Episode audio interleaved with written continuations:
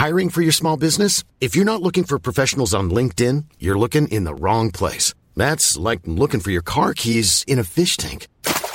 LinkedIn helps you hire professionals you can't find anywhere else, even those who aren't actively searching for a new job but might be open to the perfect role. In a given month, over 70% of LinkedIn users don't even visit other leading job sites. So start looking in the right place. With LinkedIn, you can hire professionals like a professional. Post your free job on linkedin.com slash people today.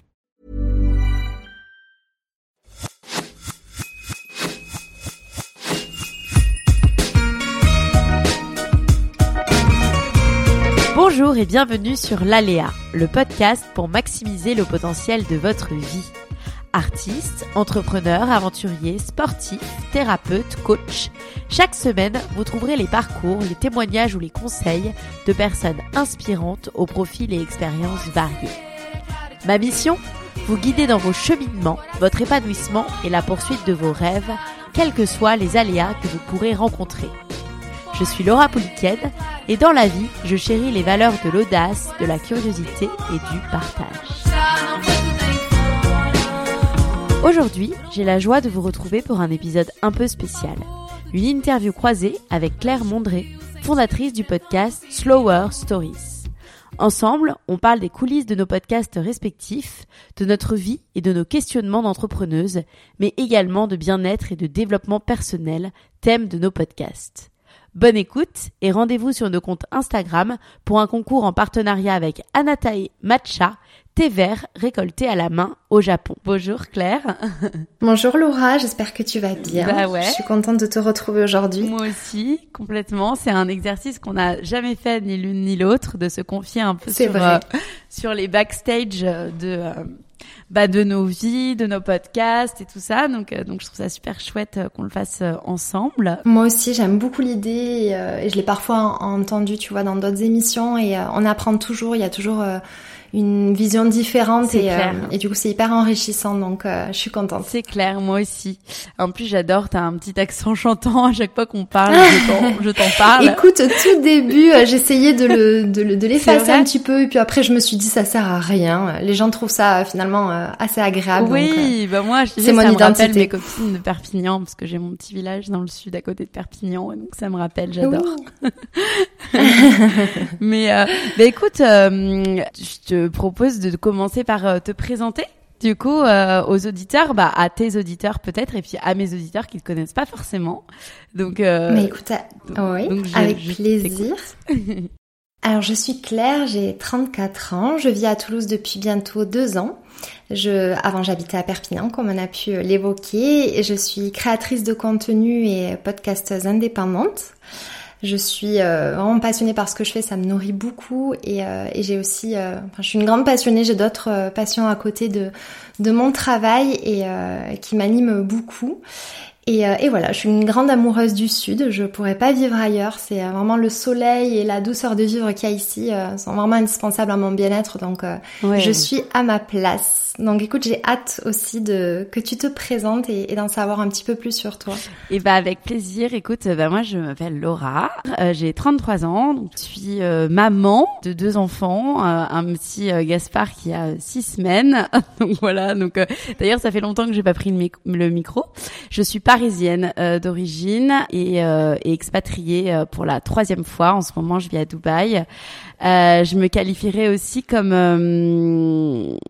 audacieuse euh, pour, pour, pour utiliser un, un, un adjectif. Et euh, dans le domaine pro, alors c'est ceux qui me connaissent savent que c'est pas forcément un exercice facile de me présenter parce que je fais beaucoup de choses. J'ai un profil slasher, mais on va dire que je suis toujours dans, la, dans le même domaine, dans la communication digitale. Et j'ai euh, une mission qui m'anime, c'est transmettre, c'est raconter des histoires euh, autour de marques, de personnalités, euh, de projets. Concrètement, ça s'articule euh, en plusieurs activités, plusieurs médias. Donc voilà, je fais de la production de contenu euh, écrit, donc euh, pour euh, pour mes clients. Je fais de la production de contenu audio également pour mes clients et pour mes propres projets, dont mon podcast qui s'appelle l'Aléa. Et j'ai aussi une euh, casquette de créatrice de contenu, mais là on va dire plus influence, donc comme toi, via des collabs sur mon site web et sur euh, mes euh, réseaux sociaux. voilà, voilà. J'ai essayé d'être su, d'être succincte. Donc, bah écoute, c'est une très belle présentation. Tu vois, j'ai été beaucoup moins, j'ai moins développé que toi, mais finalement, je crois que ce qui nous réunit aujourd'hui, c'est qu'on a finalement euh, à peu près la même activité et la même passion qui nous anime, celle de transmettre, euh, de raconter des histoires. Donc, euh, donc c'est vraiment chouette et mm. on a on a beaucoup, je pense, à, à partager toutes les deux. C'est clair. En tout cas, merci. Une très jolie présentation. Qu'est-ce qui t'a amené justement à, à créer ton émission de podcast?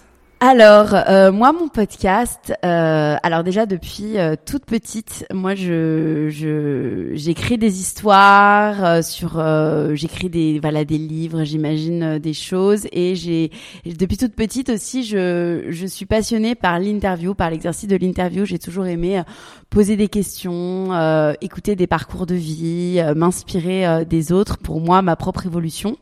Et donc, j'ai commencé à, à rapidement, donc voilà, je me suis dirigée euh, vers une école de commerce. Après, j'ai fait beaucoup de stages dans la dans la communication et j'ai eu l'occasion de faire énormément euh, d'interviews. Donc, euh, par exemple, j'ai travaillé chez Melty, chez AB Productions.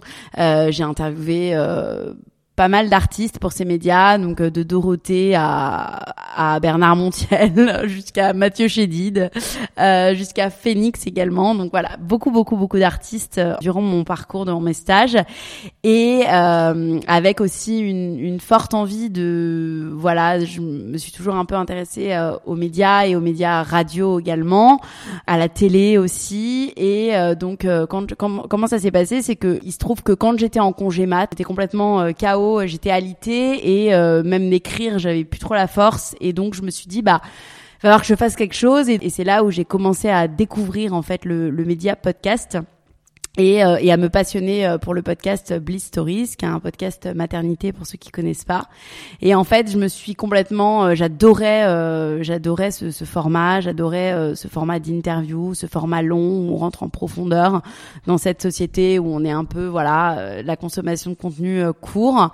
Et donc dès que je suis, dès que ma fille en fait est née, je me suis dit ok, j'ai vraiment envie de, de créer mon émission de podcast. au départ, il y a plusieurs thèmes auxquels je réfléchissais.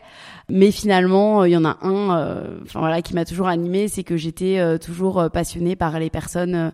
voilà, j'ai toujours, j'ai toujours très intriguée par les personnes qui prenaient des risques, par les, les personnes audacieuses. J'avais envie d'analyser finalement leur leur parcours, leur secret de, de réussite. Et donc en fait, finalement, c'est ça s'est ça s'est imposé comme ça. J'ai créé j'ai créé ce podcast, l'Aléa, qui au départ en fait était sur la prise de risque très extrême.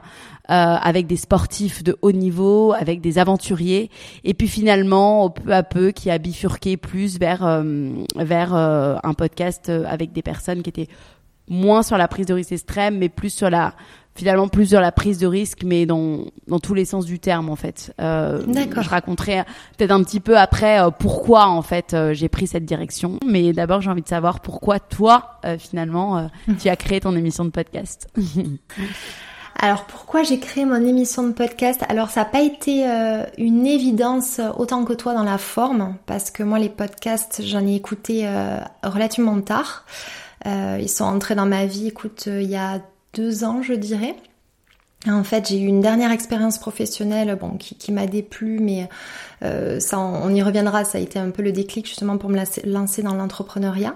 Mais en fait, je travaille avec des personnes beaucoup plus jeunes que moi, qui, euh, elles, consommaient énormément le format podcast et m'ont dit, euh, enfin voilà, j'ai jamais écouté la radio ni rien, je, je, suis très, je suis une grande lectrice, mais euh, mais voilà, tout ce qui est émission de radio, euh, vidéo, c'est un peu moins mon, mon dada. Et elles m'ont dit, mais non, mais il y a toi qui, qui est passionné par beaucoup de choses, il y a moyen d'apprendre énormément, tu t'entends l'histoire de, de, de, parcours de personnes qui sont très inspirantes, et donc j'ai commencé à m'y mettre comme ça. Mmh. Euh, et euh, le confinement est arrivé. Moi, j'ai toujours, comme je te disais, adoré écrire. Donc, je le fais euh, via donc la création de contenu sur Instagram. C'est vraiment quelque chose qui, c'est une des choses qui m'anime le plus, de raconter justement une histoire autour de la marque et, et du produit que je présente. Donc, j'ai vraiment plus une approche journalistique moi, de la création de contenu. Et je pense que tu as un peu la même, d'ailleurs. Mais euh, et en fait, j'ai, euh, c'est vraiment le à force de rencontres euh, vis-à-vis des collaborations, donc avec des jeunes marques engagées, euh, souvent euh, dirigées par des femmes, que j'ai vraiment eu développé cette passion-là et, et pareil, j'étais vraiment fascinée par cette prise de risque, par ce euh, ce côté euh, très passionné, engagé qu'elle euh, qu'elle véhiculait. Et je me suis dit, ok, c'est bien ces collaborations, j'essaie de faire ça du mieux que je peux, mais en même temps, c'est limitant comme support de communication, Instagram. Et je me suis dit, de quelle manière tu pourrais aller plus loin? Et ça a d'abord commencé parce que je sais faire donc, des portraits écrits. Donc j'ai créé un site ou un blog, comme on veut, où j'ai rédigé ces, ces interviews écrits et euh, malheureusement, tout le monde ne lit pas comme euh, comme je lis et encore moins sur écran. Et c'est vrai que finalement, même moi, je lis davantage sur papier que sur écran. Donc finalement, je me suis dit, à un moment donné, je me suis remise en question. Je me, tu demandes à des gens de ralentir pour lire, et euh, mais malheureusement, ça fait pas partie de des habitudes de tout le monde. Donc essaie de t'adapter au plus grand nombre. Et effectivement, on a commencé à me souffler l'idée de, de créer une émission de podcast, sauf que l'audio c'est vraiment quelque chose qui est inconnu pour moi et, euh, et qui dans un sens me faisait très peur parce qu'on a peur de ce qu'on connaît pas. Ouais. et euh, donc j'ai mis un petit moment quand même à me lancer et, euh, et voilà j'ai été encouragée par la personne qui, qui partage ma vie parce que lui euh, voilà a déjà fait du montage vidéo donc c'est euh, sensiblement la même chose et il m'a dit mais ne t'inquiète pas à tous les deux on va y arriver.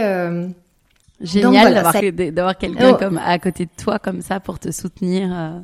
Oui, ouais, il est formidable pour ça. Bah moi, c'est mon, c'est mon mec aussi qui a fait mes premiers montages euh, de, d'épisodes. ah, toi aussi. Ouais, ouais, il y avait tellement déjà de choses à penser et à faire en ben faisant un podcast. Que au départ le montage me faisait super peur et donc euh, il a euh, bah d'ailleurs mon premier montage il a duré 20 heures euh, et c'est lui qui l'a fait tous les deux on était devant l'écran c'est génial d'avoir quelqu'un comme ça, qui te soutient dans, ah son projet, quoi. Ouais. Ouais, ouais, vraiment. Et c'est donc exactement comme ça que ça s'est passé. Donc là, le, le podcast a un an. Euh, et ça doit faire, écoute, euh, je sais pas moi, quatre mois, quatre cinq mois que je les monte moi-même. Ouais. Et, euh, et, et c'est rigolo parce que c'est parti d'un petit conflit parce que lui aussi a sa société, donc il a beaucoup de travail. On a chacun beaucoup de travail. Et, et voilà, je lui ai lui rajouté de la charge et, euh, et donc je voyais que voilà, c'était euh, un peu devenu compliqué à gérer pour lui et, euh, et du coup euh, du coup je me suis lancée et finalement euh, même si ça prend beaucoup de temps parce que ça ça continue de prendre du temps selon tu le sais en fonction des mm. profils il y a des personnes où il y a, qui demandent moins de de travail c'est absolument pas péjoratif hein, mais qui demandent moins de travail de montage que, que d'autres mm. Et, euh, et, mais bon, en tout cas, je suis fière de pouvoir faire de A à Z, de mener cette, cette émission de, de A à Z. Et, euh, et voilà, donc du coup, c'est euh, parti euh, de cette motivation-là. après, pour ce qui est de la raison pour laquelle je l'ai créé, outre le fait de vouloir raconter une histoire, c'est que justement ces, ces rencontres avec ces femmes, donc comme je te dis, généraient beaucoup d'admiration chez moi pour elles et je crois qu'en fait au fond de moi j'avais aussi envie de me lancer en tant qu'entrepreneur puisque je ne l'étais pas à ce moment-là et euh, elle m'insufflait le, le, courage et euh, la légitimité dont j'avais besoin. à chaque fois que j'ai écouté justement euh, leur parcours, que ce soit via un podcast ou parce que j'échange avec les marques avec lesquelles je collabore, euh, je, je, trouvais ça formidable et ça me donnait vraiment cette énergie, ça me nourrissait. Et, euh, et, à un moment donné, j'ai voulu le transmettre. Et voilà, c'est vraiment parti de là et aussi par sororité parce que euh, j'aime beaucoup cette idée de se soutenir entre femmes, pas pour, enfin, pas dans un mouvement contre les hommes, parce que c'est mmh. absolument pas, j'ai aucune animosité entre, contre les hommes, vraiment pas de souci, pas comme ça que je vois ni la sororité ni le féminisme. Mais, euh, mais parce que je sais qu'on a une manière de penser et d'être qui est différente, donc d'entreprendre qui est différente de celle des hommes. Et j'avais vraiment envie de le valoriser parce qu'on a quand même été euh, assez... Euh, euh j'ai pas le terme, pas amenuiser, tu vois, mais euh, on a dû quand même se faire un peu petite pendant très longtemps et, euh, et je trouve que c'est chouette de pouvoir euh, mettre en lumière voilà toutes ces femmes courageuses qui, qui se lancent. Oui, je comprends tout à fait. Moi, j'ai pas j'ai pas pris ce, ce parti pris pour le coup. En fait, je me suis aperçue et c'est pour ça que j'ai bifurqué après que en fait derrière chaque en fait prise de risque extrême, il y avait des besoins en fait que ce soit pour les femmes ou pour les hommes de dépasser ses limites, de se confronter à soi-même, de se connaître euh, parfaitement. J'ai aussi énormément appris en fait des hommes et de leur euh, de leur fragilité dans leur et de leur part féminine et, et je me suis aperçue aussi qu'il y avait beaucoup d'hommes qui se posaient bah, autant de questions, euh, voire plus, et, et que, que, les femmes également. Et, et c'est ça aussi qui m'a intéressée. Mais je comprends tout à fait aussi euh, ce choix mm. de d'aller sur les femmes. D'ailleurs, il y a beaucoup de podcasts aujourd'hui qui mettent en valeur euh, très bien, comme tu le fais, les, les femmes.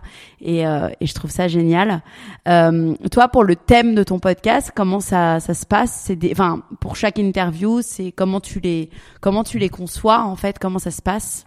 Alors l'idée, c'est vraiment d'aborder et l'entrepreneuriat et euh, en fait une euh, la, personne que je vais choisir aura une activité dont euh, le sujet amène à une, une manière de, de, repenser en fait le monde, notre façon de consommer. L'idée c'est vraiment d'éveiller les consciences de par leur activité. C'est euh, voilà une. Euh, je, dis toujours euh, qui sème qui sème le beau parce que pour moi voilà elles font des activités qui vont contribuer à un mieux-être, à un mieux faire et à un meilleur demain. Voilà c'est quelque chose qui me tenait beaucoup à cœur et qui finalement le fil conducteur de ma création de contenu sur Instagram et, et tout simplement de ma façon de vivre. Voilà. Et toi Aujourd'hui, j'ai à cœur donc euh, du coup d'interviewer bah, que ce soit enfin des, des sportifs de haut niveau, des, des coachs en développement personnel, des écrivains euh, par exemple à succès comme euh, Raphaël Giordano pour en fait finalement donner des clés aux auditeurs parvenir en fait à, à l'alignement, à la connaissance d'eux-mêmes et euh, derrière à maximiser en fait le potentiel de leur vie parce que je pense que sans la connaissance de soi, on on peut pas euh, parvenir à l'alignement et euh, à la maximisation du potentiel de nos vies, tout simplement. Mais c'est c'est finalement cette prise de risque extrême qui a amené ce cheminement vers euh, cet alignement puisque derrière en fait chaque prise de risque extrême, il y avait vraiment euh, voilà ce, ce, recueil avec soi-même et c'est pour ça en fait que j'ai effectué cette bifurcation. Oui, j'allais te demander d'ailleurs euh, cette bifurcation, tu l'as fait naturellement ou est-ce que tu l'as précisé dans une intro ou euh... Euh, je l'ai oui j'ai en fait comme il m'est arrivé de faire plusieurs épisodes euh, un peu où je me confiais enfin de, de, coulisses du podcast mais qui étaient des capsules solo que je faisais sur 5 euh, 10 minutes. Et j'ai pu l'évoquer. Je l'ai annoncé également sur Instagram en expliquant vraiment mon mon cheminement vers euh, vers cette cette nouvelle direction. Et puis finalement je pense qu'au départ en fait ce qui se passait je pense c'est ce que font beaucoup de podcasteurs c'est que on on se dit, euh, on le voit aussi comme un comme un média avec vraiment une une charte éditoriale précise, avec euh, ouais avec un, axe précis, une temporalité précise. Enfin, on se met beaucoup beaucoup de barrières et de règles et finalement on peut on peut tout simplement, enfin le faire évoluer en fonction de nous, en fait, notre notre façon de penser à ce moment-là, notre vie, notre situation. Et aujourd'hui, en fait, mon podcast, c'est un peu le reflet de moi-même. C'est un peu un journal intime euh, qui, qui évolue en fait à travers euh, à travers moi mes problématiques. Et chaque épisode vient répondre à une problématique euh, sans qu'il y ait vraiment de. Parfois, voilà, oui. c'est pas forcément. Enfin, c'est pas forcément dans une même seule et même direction. Je sais pas si c'est très clair. Mais c'est vrai ce que tu dis et, de toute manière, finalement, euh, ça reste de la création de contenu et, et c'est valable pour tout ce qu'on fait. C'est ça. Exactement. Donc, euh, ouais, c'est euh, ce, ce, ce, cette idée de ne pas trop mettre de barrières. Euh, je, je l'ai rencontré aussi au début, et effectivement, bah, tu, c'est ton espace. Il y a, on a encore cette euh, cette liberté là de, de vouloir, de pouvoir le faire évoluer comme on le souhaite. Et, Exactement. et ça, c'est c'est vraiment chouette. Et puis de toute manière, ça ne peut que se bien être accueilli puisque ça nous fait vibrer encore plus. Donc ça se transmet cette cette passion là. Mm. Et toi, tes premières expériences euh, justement d'interview, ça s'est bien passé? Tu as, tu en gardes un souvenir euh, comment Explique-moi. Alors, euh, moi, ma première interview était avec euh, Kelly Bessis, qui en fait a connu une rupture juste avant son mariage. Et la particularité de cette femme, c'est qu'elle a un pacemaker en fait dans le cœur, et et elle est et elle s'est lancée en fait à, à cœur et à corps perdu dans la boxe euh, avec un pacemaker. Donc euh, voilà, c'était un parcours euh, que je trouvais assez intéressant et c'était ma toute première interview. donc, donc je me ah souviens, j'en, j'en garde un souvenir un Sacré peu. profil. Ouais, j'étais un, j'étais un peu stressée, hein, forcément, même beaucoup beaucoup stressée pour cette première interview. Voilà, j'avais acheté mon, mon, mon matériel quelques quelques semaines avant. J'avais trouvé euh, sur YouTube euh, des, des, tutos, des vidéos, euh, quel matériel pour commencer dans le podcasting, pour commencer dans le son. Donc il y avait déjà quelques podcasteurs quand j'ai commencé. Moi c'était fin 2019, donc on entendait parler de Pauline Legno, on entendait parler de Grégory Pouy qui avait le podcast Blanc, qui était un podcast de marketing d'ailleurs à la base. Donc lui aussi a fait énormément évoluer son média. Euh, et voilà, et je suis partie acheter mon matériel et ensuite j'ai rencontré cette nana qui était qui était super super chouette. Mais mais au moment de mettre en ligne, alors c'est pas le premier épisode que j'ai mis en ligne, j'en ai mis un autre avant, c'était celui de Corentin Follen qui est photoreporter de guerre avant. Euh, mais au mhm. moment de mettre en ligne mon premier épisode, j'avais vraiment l'impression de d'accoucher quoi. C'était vraiment un truc euh, qui venait du cœur, euh, voilà, qui était qui était ouais, j'étais j'étais un peu stressée quoi. En même temps, j'avais j'avais envie qu'on l'écoute et en même temps j'avais peur qu'on l'écoute. Enfin, c'était un peu un peu bizarre. Mais mais j'avais vraiment ouais ce sentiment de ok c'est c'est c'est mon projet. Enfin, c'était alors que j'avais créé plusieurs blogs et tout, mais j'avais, ouais, j'avais un sentiment euh, différent, quoi, un sentiment de, ouais, d'un peu de, de lancer un message au monde et euh, et ouais, et c'était euh, c'était un moment ouais, que j'en garde, j'en garde un bon souvenir, mais mais un peu un peu stressant aussi. Toi, comment ça s'est passé tes premières expériences de podcast Enfin, bah écoute, je, je, crois que le mot qui qui est le plus représentatif, c'est stressant aussi. Euh, surtout que je l'ai enregistré écoute en présentiel. Ouais. Ce qui quand même euh, représente une infime partie de, de mes épisodes. Euh, parce que je me limite surtout pas géographiquement, donc euh, vraiment la quasi-totalité sont enregistrées à distance. Et, euh, et là, c'est vrai que c'était le premier. elle est venue donc chez moi, une une, une, femme formidable qui a lancé une marque.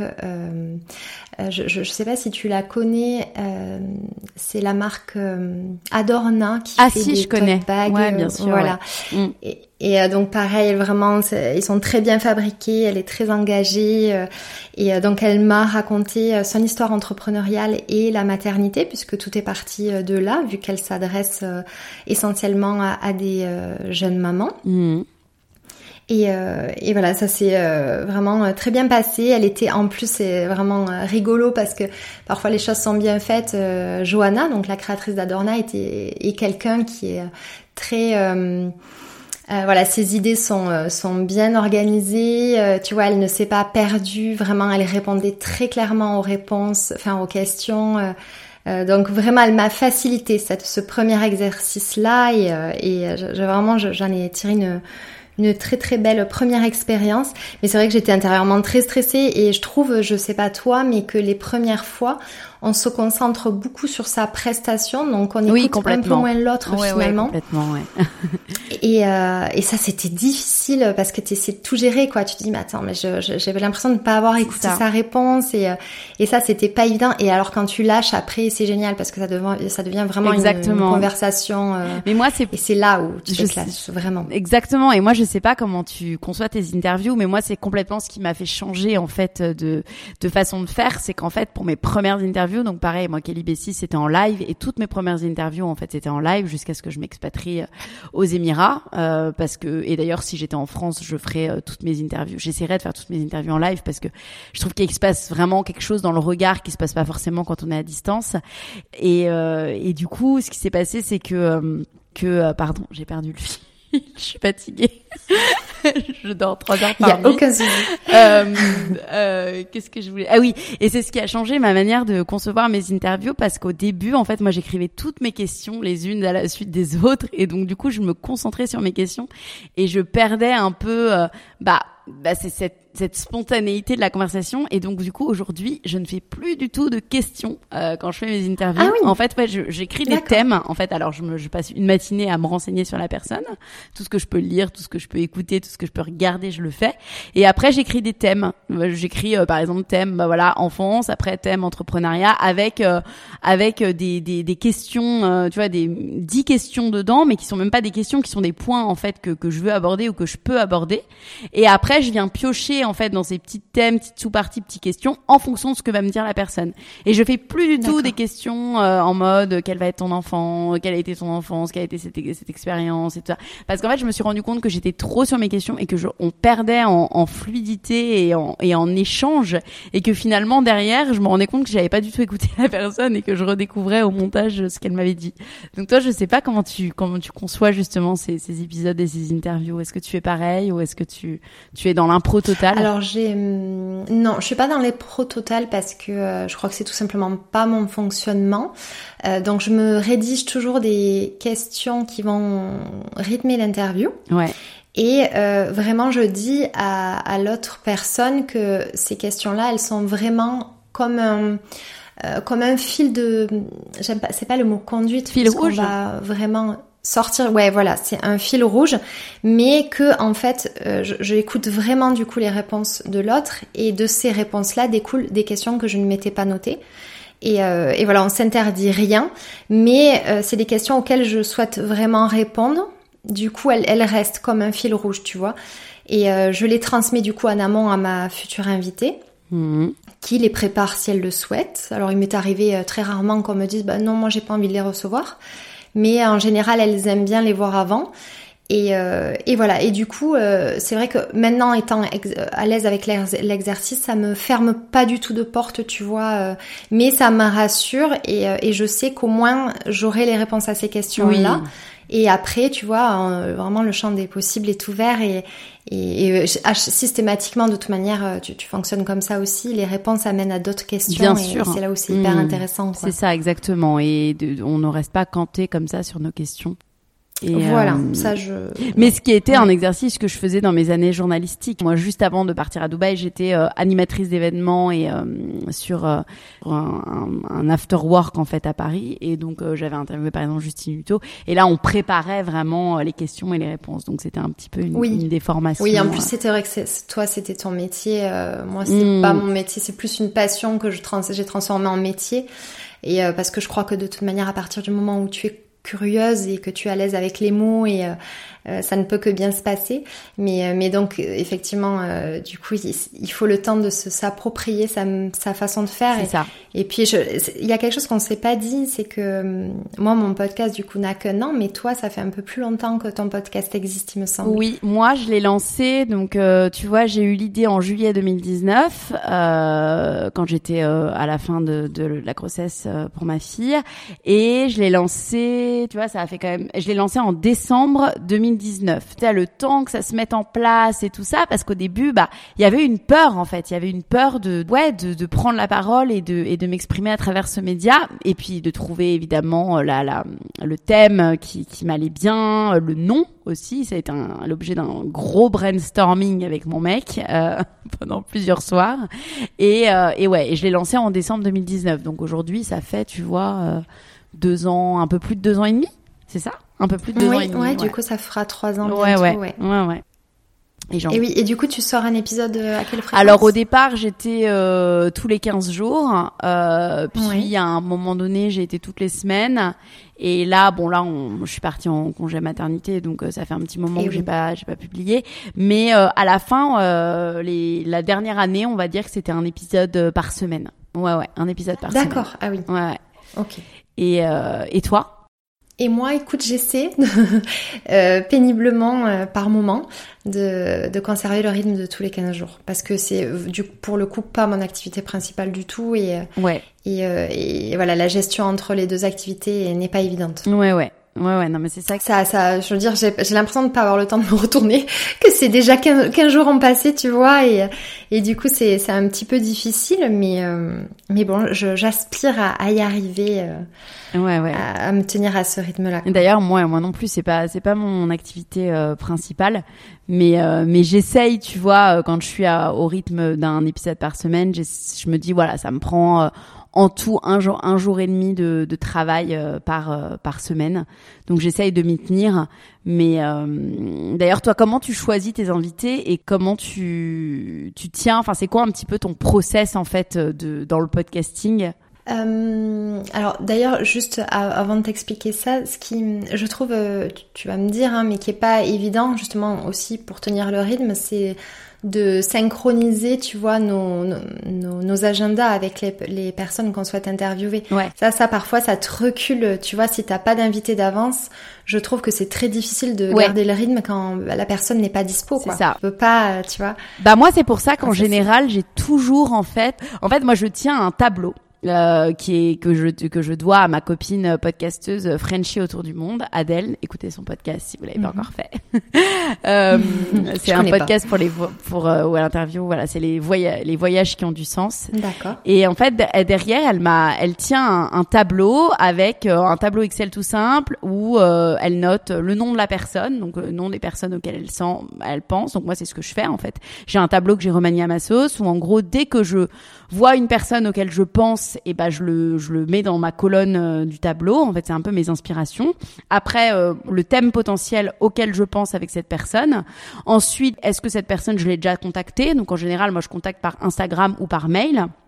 Euh, si la personne m'a répondu, je le note. Si la personne m'a pas répondu, je la relance.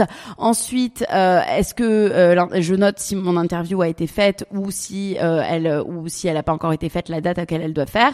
Ensuite, mon visuel de communication s'il a été fait. Ensuite, si la si l'épisode a été mis en ligne. Et en fait, depuis que je tiens ce tableau, ça fait un peu plus un peu plus d'un an que je tiens ce tableau. Et ben en fait, je trouve que je suis jamais à court. Mais écoute, je fais. c'est drôle parce que j'ai exactement le même outil. Euh, sauf que voilà, je, je, manque un peu de temps pour le, le, le, tenir euh, parfois à jour. Donc je pense à des personnes, tu vois, je vais les enregistrer sur Instagram où j'ai, tu sais, on peut enregistrer les posts. Donc j'ai un dossier euh, où j'ai marqué, euh, tu vois, enfin, que j'ai intitulé prospection, interview. et il faudrait que ces personnes-là, je les prenne et que je les mette dans mon petit tableau. Mais, mais voilà, je, je, parfois je manque un peu de temps pour faire ça. Et, euh, mais j'ai exactement le même outil et effectivement ça, ça aide beaucoup. Euh, maintenant voilà, je, je pense qu'il faut que je, je me dégage peut-être euh, un petit peu plus de, de temps euh, pour, pour gérer ça, mais mais oui, c'est enfin, moi sans ces outils, je je pourrais pas fonctionner. Hein, bah oui, complètement. Ouais. Bah avant moi pendant ouais, pendant plus d'un an, j'étais j'étais sans outils, mais bon, c'était ouais non, c'est sûr que c'est c'est plus c'est plus galère. Oui, bah, je suis Madame Tableau après. Hein. C'est vrai qu'il y a des personnes qui fonctionnent avec euh, avec d'autres outils, tu vois, mais c'est vrai que moi, ils me permettent de garder le fil euh, et de voir plus clair. Ouais, ouais. Hmm. Peut-être trop de tableaux, du coup, si j'arrive pas tous à les gérer, tu vois. Hmm. Donc voilà, et après, euh, bah, comment je fais pour les, les choisir bah, C'est ça, c'est de la, la prospection Instagram par moment. je, je, défile, je défile, et puis je vais tomber sur un profil qui, qui me plaît, pour lequel j'ai un coup de cœur, ou carrément parfois des collaborations où vraiment j'ai eu euh, pareil un, crush pour euh, pour la fondatrice et, euh, et tu vois ça va se faire comme ça. Mhm. Mais c'est vraiment voilà du moment qu'elle elle répondent quand même à ce à ce fil rouge, cette motivation de, du podcast de de partager des, des, femmes qui se sont lancées dans un business euh, qui, qui, permet de, de, rendre demain meilleur. Euh, voilà, c'est vraiment ce qui compte euh, pour moi. Hmm. D'accord, donc euh, essentiellement par tes collabs et par Instagram. Exactement. Ouais. Bah, c'est sûr Ou des conversations parfois, tu, sais, quand on rencontre quelqu'un, mais. ouais. Et toi? Et moi, bah écoute, euh, Instagram aussi pas mal, des lectures aussi. Tu vois, je, je lis Le Point par exemple euh, assez régulièrement. Donc euh, dans la rubrique mhm. culture ou dans la rubrique euh, sport, il peut m'arriver voilà d'avoir envie de, d'interviewer une personne dont, dont, je lis le, le profil ou l'article. Et puis de plus en plus, bah c'est ce que tu dois connaître de toute façon avec ton métier. Je suis contactée par des agences de presse, des attachés de presse, des maisons d'édition. Oui. vraiment là, en ce moment, je reçois euh, pas mal de mails par semaine Donc, euh... mais moi aussi, je crois que c'est devenu un Ouais. petit à petit, ça devient un vrai média. pas mal, ouais. ouais, ouais. Ça fait déjà six ouais. mois, tu vois, que je suis de plus en plus contactée. Et là, ça s'est accéléré, c'est vrai, ces, ces dernières semaines, quoi, euh, ces derniers mois. Euh, ouais, où ça devient vraiment un, un, un moyen, euh, un média en fait, comme un, comme un autre. Oui. Donc, euh, donc, Et du coup, euh, Ouais. je sais pas ce que tu en penses, mais je trouve que l'approche elle est différente et euh, et que ça remet quand même en question euh, ce côté euh, bah, l'aspect financier dont on parlera peut-être. ah bah oui, ouais, complètement. Euh, parce que c'est quand même voilà, c'est les agences presse voilà nous contactent, c'est que c'est bien que ça prend une Bien tournure euh, professionnalisante comme Instagram et Et, euh, et ouais, on peut, on peut totalement parler avec tout- en toute transparence de, de, de ça, de, de notre manière de fonctionner euh, à toutes, euh, à toutes les deux. Donc je t'ai coupé du coup excuse-moi mais Ouais, non, mais je te disais, voilà, manière, je crois c'était en- presque terminé ouais Ouais, c'était ouais, ouais. Instagram, c'était moi le point Voilà. personnellement parce que je lis euh, beaucoup euh, ce, ce magazine. Et puis les agences de presse, euh, pas mal, où je vais piocher. Je prends pas forcément euh, tous les profils, hein, loin de là. Et puis aussi, Moi aussi, très peu. voilà, c'est les Mm. agences de presse et puis également les. En ce moment, je suis aussi, je reçois pas mal de, de newsletters de de maisons d'édition. Donc euh, derrière des auteurs, c'est comme ça que j'avais contacté, euh, j'avais interviewé Raphaël Gior- Giordano. Euh, je vais sûrement avoir. Laetitia Milo aussi euh, sur le podcast parce que en fait derrière euh, c'est euh, c'est le, elle a écrit un livre et c'est la maison d'édition qui me qui me suggère ce profil. Donc euh, donc c'est comme ça que ça se fait essentiellement. euh, et puis ça peut arriver, mais c'est un peu plus rare euh, que des auditeurs me suggèrent des des profils euh, ou que euh, des personnes euh, souhaitent que je les interviewe, euh, viennent me proposer leur propre profil. Euh, Moi, ça m'arrive de plus en ouais, plus. en hein. général, moi je donne pas Ouais. forcément suite parce que j'ai bien en tête euh, les profils que, que je veux, mais euh, je peux avoir Oui. un coup de cœur pour une histoire. Toi aussi, ouais, Ouais. ça t'arrive de. Oui, oui, oui, ouais, cette démarche-là et, euh, et effectivement, ouais, c'est soit par mail, soit sur Instagram, mais c'est vrai que ça, ça arrive, ouais, parce que je, je prends vraiment le temps à chaque fois d'appeler euh, la personne que je, avec laquelle, enfin que je vais peut-être interviewer, puisque parfois ça, ça peut ne pas matcher. Je m'aperçois que euh, ben, que voilà, finalement, euh, je, je vois pas comment je vais pouvoir euh, développer ça et, et l'angle. Euh, voilà, finalement, euh, il y, a, a pas ce qui, ce que je recherche. Ah, ça t'est déjà arrivé en Et, fait d'avoir une ça conversation m'est déjà arrivé, et puis ouais. finalement de dire euh, finalement non.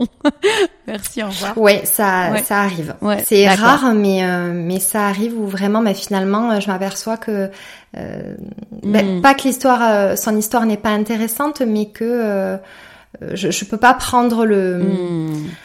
Tu vois, la route que que je, je voulais prendre avec elle. Voilà. Et, euh, mais heureusement, c'est très rare. donc euh, donc voilà. Mais après cet appel-là, je rédige les questions que je vais lui envoyer et euh, elle s'en imprègne et après on fixe voilà si les questions lui conviennent on fixe un, un, un créneau pour enregistrer ensemble je monte et, euh, et voilà j'aimerais te dire que je fais tout d'un coup une fois que ça a lieu mais non donc ça prend un petit peu plus de temps Ouais. mais euh, mais ouais donc c'est pour ça que c'est difficile pour moi de te répondre euh, vraiment euh, véritablement combien de temps je, je mets parce que je fais pas forcément les choses dans la foulée tout de suite tout de Ouais, suite ouais. mais euh, mais oui si on met en bout tout, tout pour tout euh, trois semaines tu vois je dirais à peu près D'accord. Ok. T'as déjà eu des expériences de, de refus ou des ou des choses qui ont pu te, ouais me, me peut-être me, me mettre euh, te fragiliser, on va dans dire, dans ta situation ouais. Euh, oui, écoute, euh, j'ai eu euh, euh, voilà peut-être des profils euh, sur le moment euh, euh, avec lesquels peut-être euh, ça a été plus difficile pour moi. Euh, euh, je sais pas comment dire. Euh, tu, tu, enfin, tu vois, qui, qui, qui n'était pas forcément en phase avec, euh, avec euh, vraiment mes valeurs euh, de bout en bout.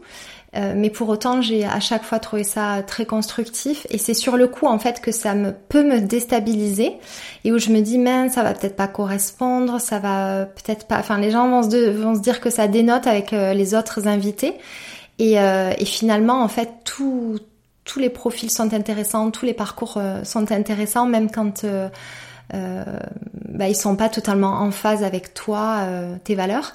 Et, euh, et voilà, c'est, mais c'est, tu vois, c'est, comme ça que, que fonctionne la vie de toute manière. euh, tout, tout, est bon à, tous les échanges sont bons à prendre et tout est, enrichissant. Il y a toujours des, des, choses très positives à en ressortir. Donc voilà, c'est plus déstabilisant finalement pour moi. On parlait de, de barrières qu'on se met. Et ça n'est peut-être un bel exemple, tu vois, des déblocages qu'on peut faire parfois sur des choses qui finalement ne sont pas, n'ont pas lieu d'être. Ouais. Et toi? Ce qui a pu me déstabiliser, ça a été euh, peut-être des refus que j'ai eus. Alors j'en ai pas eu beaucoup, hein, des, des refus sur le sur le podcast. Quand je suis par exemple à Paris, euh, il m'arrive de proposer euh, de ne pas avoir de limite euh, dans les personnes auxquelles je vais proposer. Après, quand je suis à distance, j'ose un peu moins parce qu'à distance, ça peut toujours être un peu plus chaotique et j'ai pas envie de me décrédibiliser. Il peut y avoir quand même des couacs techniques. Mais donc j'ai proposé en fait à Cédric Clapiche qui au départ m'a dit oui et donc j'étais super contente et tout ça. Et en fait, au fur et à mesure du temps, il je voyais qu'il me répondait de moins en moins, mais moi je le relançais et, euh, et il a fini par me dire euh, je ne le ferai pas, point. Euh, voilà, sans, sans, sans autres explications. Et ça, ça a pu me, me déstabiliser parce que je me suis remise en question. Je me suis dit ok, est-ce que j'ai fait quelque chose de mal? Est-ce que je l'ai approché euh, d'une d'une manière qui, qui lui a qui n'avait pas convenu parce que au départ il m'avait dit oui. finalement il m'a dit voilà qu'il avait un tournage à ce moment-là qui s'était calé et, euh, et, voilà donc ça j'étais hyper dégoûtée. Pareil une fois j'ai un homme politique qui m'a dit au départ m'a répondu en fait qui était assez euh, qui ça aurait pu se faire et puis finalement au dernier moment qui m'a dit euh, qui m'a dit non. Mais bon sinon sinon non après dans les interviews que j'ai faites il y a des choses qui m'ont remué mais mais pas forcément pas forcément plus. Euh... Oui, oui. parfois, il y a, c'est, c'est, c'est pas mal d'émotions et. Euh... Oui. Ouais. Mm, mm. Ça, c'est vraiment aussi quelque chose. Euh, et euh, pour ce qui est des, des personnes que tu interviews, elles euh, jouent toujours le jeu de partager après les épisodes. Alors, ça, c'est un vrai. ça, c'est un vrai. Je savais pas si j'allais l'aborder celle-là. ça, c'est un vrai truc dans le podcasting. Ouais je me suis sentie mal à plusieurs reprises de devoir relancer la personne euh, en essayant d'être le plus euh, le plus aimable possible. Est-ce que vous allez partager euh, Est-ce que donc maintenant j'essaye de le tourner en fait dans mon mail de départ, hein, voilà où je leur dis que qu'est-ce que ça pourrait leur apporter en fait de partager. Donc souvent c'est à votre communauté ou à votre audience de vous découvrir sous un autre angle sur des sujets que vous n'avez pas forcément abordés, ce qui peut être enrichissant aussi du coup pour vous en fait en essayant de jouer la casquette de ok euh, là vous vous dévoilez d'une autre manière dans laquelle vous n'êtes pas forcément dévoilé euh, auparavant. Et euh, ce qui peut pousser un peu la personne à partager du coup elle se dit ok c'est vrai mais sinon après oui il m'est arrivé de relancer et d'avoir aucun aucun retour derrière, aucun repartage derrière. Donc c'est c'est très contrariant dans notre boulot de podcasteur parce que pour le boulot bah que ça demande derrière de pas avoir de repartage, mais d'un autre côté c'est le jeu. Ils n'ont ils n'ont rien signé, enfin ils ne sont engagés à rien. Donc euh, toi toi comment ça se passe euh, vis-à-vis de ça? Euh, Écoute de la même manière que toi, sauf que c'est vrai que je relance pas. Ah ouais. Je relance pas parce que euh, je, je, crois que j'ai pas encore. c'est quelque chose que j'ai du j'ai du mal à comprendre, pour tout avouer. Du coup, je, je, me dis qu'à partir du moment où la personne dit oui, c'est qu'elle y trouve quand même un intérêt. Ouais. Donc c'est dommage, je trouve. Euh, et, et c'est vrai que c'est difficile parce que c'est beaucoup de travail pour toi et, euh, et, et, bon, de pas avoir ça en retour. Je crois que je, je, ouais, je cherche pas du coup forcément à relancer la personne. Mais euh, effectivement, quand l'épisode est prêt, tu vois, j'ai toujours un J'envoie toujours un mail de récap avec euh, le visuel de l'épisode, avec euh, justement l'intro de l'épisode, que tu sais, celui qui sert également à partager sur les réseaux sociaux, à raconter euh, voilà, introduire l'épisode. Et, euh, et, voilà, et dans, dans ce mail-là, je dis n'hésite pas à partager autour de toi la personne qui gère ta communication s'il y a. Et, euh, et voilà, et c'est vrai qu'après, si elle fait pas, ben je euh, je vais pas relancer parce que vu que je comprends pas le fait de ne pas partager hmm. sa propre histoire, tu vois, je, je vais pas chercher des arguments pour convaincre l'autre. C'est peut-être quelque chose que je devrais faire, tu vois. Mais euh, pour le moment, je, crois que comme ça fait qu'un an, j'ai un peu du mal à hmm. me concentrer là-dessus. Mais euh, ça t'est arrivé fréquemment qu'on repartage pas derrière Pas peu de fois, mais euh, mais c'est à chaque fois, c'est vrai que ça ça m'affecte un peu. Oui, non, ça c'est sûr que c'est. Ouais. Oui, tu te tu te demandes, bah tu te remets en question en fait, tout simplement tu te remets en question sur, ce que tu as fait de, de, mal, quoi. Oui, parce que tu as l'impression que c'est une sorte de revirement, parce qu'au début, euh, voilà, il y a un engouement et, euh, et puis après, euh, je, je saurais pas dire, mais, mais c'est vrai que c'est toujours un peu c'est une incompréhension de donc. Mm. Je sais pas si tu as d'autres points que tu as envie d'aborder. Bah, on peut peut-être parler du, du, financement en fait dans le podcast. Oui, euh, tout à si c'est un sujet qui, qui intéresse. Euh, non, bah le, le financement, toi aujourd'hui, est-ce que tu gagnes ta vie avec euh, ton podcast Alors pas du tout, je ne, gère, je ne génère aucun revenu euh, mm. avec le podcast. Euh, tu sais, je crois que c'est un peu comme euh, la manière dont je mène les, les projets, comme ça a pu être pour la création de contenu au début, c'est que je mets beaucoup de temps à me sentir légitime dans ce que je fais. Mm. Et du coup, tu vois, imaginer que je vais voilà essayer de générer des revenus avec quelque chose que je commence à peine. Euh, c'est quelque chose qui est un peu difficile pour moi et que j'ai totalement réglé avec la création de contenu depuis longtemps, parce que forcément c'est quelque chose que je fais euh, euh depuis quelques années. Tu t'es rémunéré au bout de combien de temps avec euh, ta création de contenu sur, ta création de contenu? Tu parles de ta création de contenu sur Instagram Oui. Ouais. Tu... alors véritablement, je suis sur Instagram depuis 2012. D'accord. les premières collaborations, ça a été de la dotation, tu sais, comme tout le monde, il y a Mm. Euh, voilà, euh, quand ça a commencé à prendre, je dirais vers 2014 euh, par là. Et, et je dirais que je génère des revenus depuis, ça doit faire 5 ans. Mm. Mais c'était complémentaire parce que j'ai toujours été salariée, donc c'était vraiment un petit plus et je cherchais pas forcément à le développer davantage. et que j'ai décidé d'en vivre, ça ne fait qu'un an et demi. Ah d'accord, seulement? Je pensais beaucoup plus. Oui, Ok. Non, pas du tout, pas du tout, parce que c'est vraiment euh, pareil. J'ai dû, euh, ça on, en reparlera, mais j'ai dû faire un auto-coaching euh, là-dessus pour me dire, bah oui, c'est ta passion et tu fais rien en, en calculant, en réfléchissant de manière stratégique. Euh, mais, mais comment transformer ça en fait en dire oui ma passion est aussi mon travail et, bah oui. et je, je, dois percevoir des revenus pour ce que je fais et ça ça a été euh, assez long comme, euh, comme ah ouais, vois, finalement je le dis pour le podcast non mais on va en reparler parce que c'est super intéressant ouais. euh, ce sujet là de juste Hey, I'm Ryan Reynolds. Recently, I asked Mint Mobile's legal team if big wireless companies are allowed to raise prices due to inflation. They said yes. And then when I asked if raising prices technically violates those onerous two-year contracts, they said, what the f*** are you talking about, you insane Hollywood ass?" So to recap, we're cutting the price of Mint Unlimited from $30 a month to just $15 a month. Give it a try at mintmobile.com slash switch. $45 up front for three months plus taxes and fees. Promo for new customers for limited time. Unlimited more than 40 gigabytes per month. Slows. Full terms at mintmobile.com.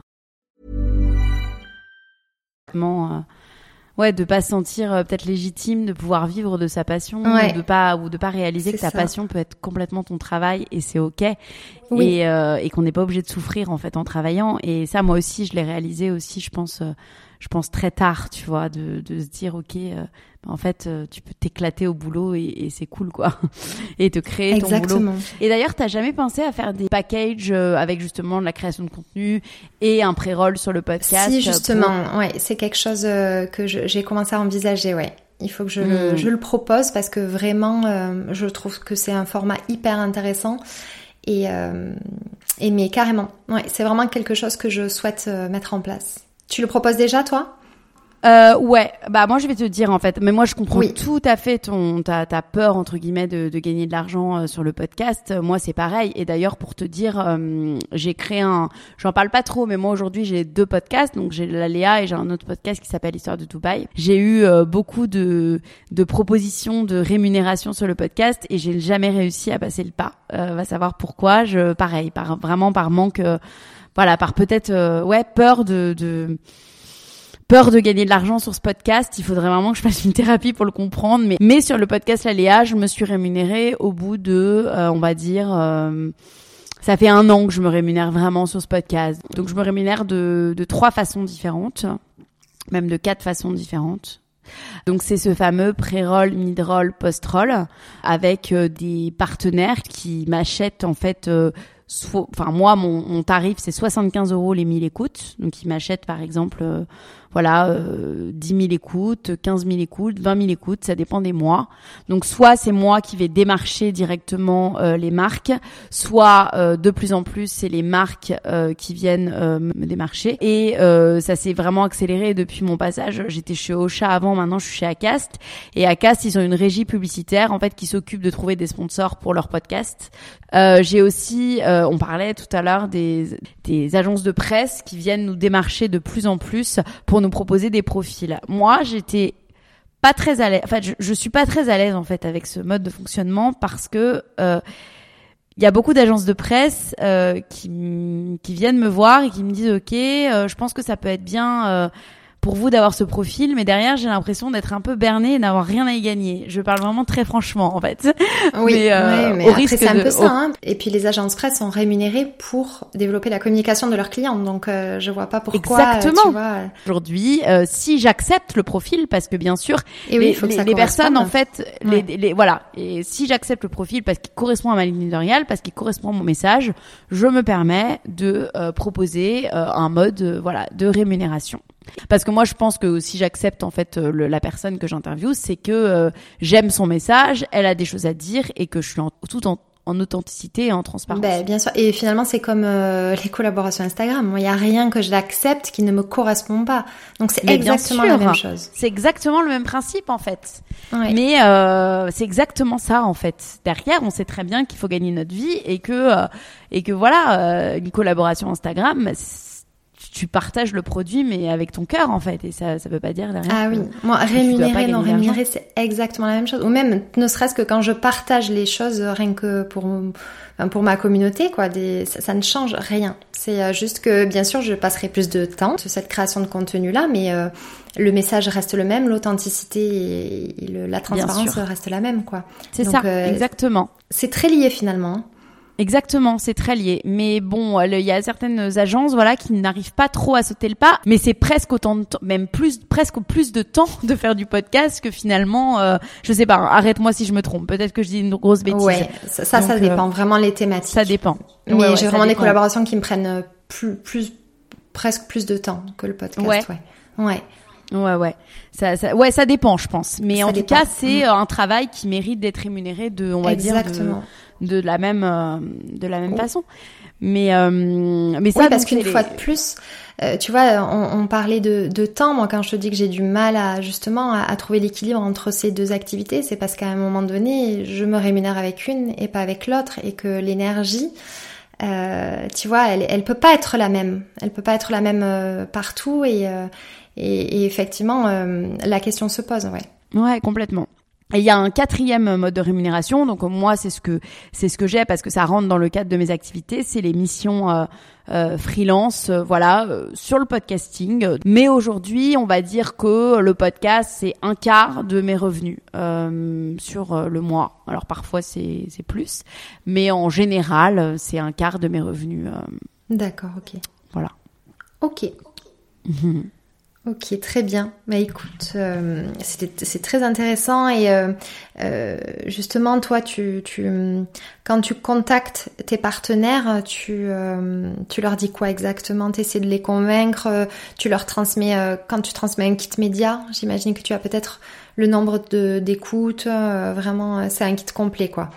Oui, bah j'ai ma baseline de mon podcast, en fait le pourquoi finalement du podcast, ensuite les écoutes euh, mensuelles euh, avec la temporalité euh, du podcast, des indications de classement aussi. Mon podcast, il est souvent dans le top 10 euh, dans la catégorie santé mentale.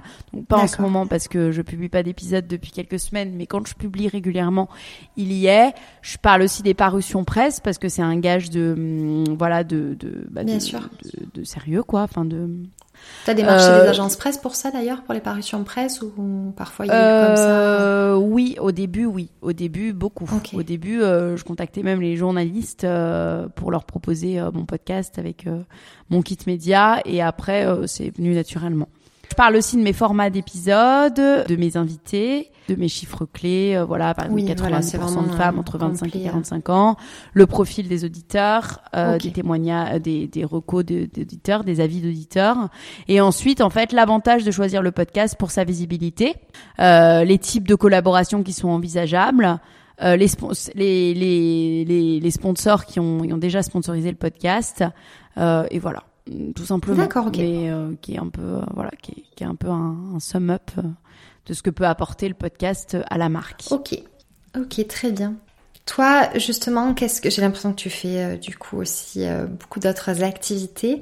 Euh, en quoi l'entrepreneuriat te, te, correspond? Quel a été le, le, déclic, toi, justement, pour te lancer en tant qu'entrepreneur? Tu, tu, tu, fais d'ailleurs, tu es entrepreneur depuis combien de temps?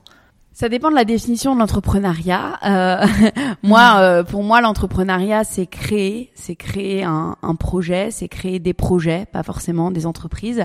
Donc, euh, si j'ai la même vision. Mm. Ouais. Donc, si on considère que l'entrepreneuriat, c'est créer un projet, je pense que je suis entrepreneur depuis toujours. euh, j'ai toujours eu une âme entrepreneuriale. Euh, voilà, j'ai créé mon premier blog c'était en 2000, euh, enfin juste après les Skyblogs, je crois. J'ai commencé mon, premier blog euh, qui s'appelait Maud Malouf, qui aujourd'hui s'appelle L'Offre en Paris, qui est toujours le même. J'ai toujours, euh, j'ai créé une marque de, de, de t-shirt à message il y a quelques années. Ah, génial.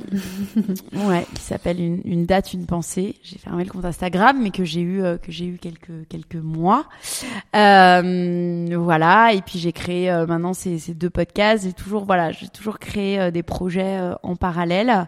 Euh, de mon CDI parce que je me suis lancée dans le grand bain de l'entrepreneuriat, on va dire euh, entièrement en lâchant mon CDI par une opportunité de, de mon mari, euh, bah justement cette opportunité pour partir à, à Dubaï. mon mari a eu, voilà en 2019, a fin 2019 a eu cette opportunité qu'on a décidé de prendre. Et, euh, et c'est à ce moment-là finalement que j'ai pris la décision de ne pas retrouver de CDI, mais de euh, de d'essayer, enfin de tenter au départ de gagner ma vie euh, avec mes propres activités. Mes parents sont pas du tout entrepreneurs. Mais je pense que justement, mon père m'ayant tellement éduqué dans la sécurité de l'emploi, je pense que finalement, depuis toute petite, j'ai voulu prendre le contre-pied de ça. Et euh, voilà, moi j'ai vraiment été euh, voilà dans des dans nos prises de risques. Euh, il faut que tu trouves un CDI, il faut que tu restes toujours dans la même boîte. donc voilà, contre-pied de ça. D'accord. Voilà. Toi, ça a été quoi un peu le ce qui t'a le déclic? Le déclic, je dirais, ça a été une dernière expérience professionnelle qui vraiment m'a déplu et euh, ne me correspondait pas et où vraiment il y a eu un écœurement du coup euh, du, du, monde de l'entreprise. Et, et, avant ça, j'avais une expérience qui était tout son contraire, qui était vraiment très épanouissante et qui d'ailleurs, je pense, a, un peu semé la graine du podcast parce que j'allais justement à la rencontre de, de, de, personnes qui avaient une histoire à raconter et, euh, et tu vois ça m'a je, pense que c'est ça qui a qui m'a éveillée là-dessus.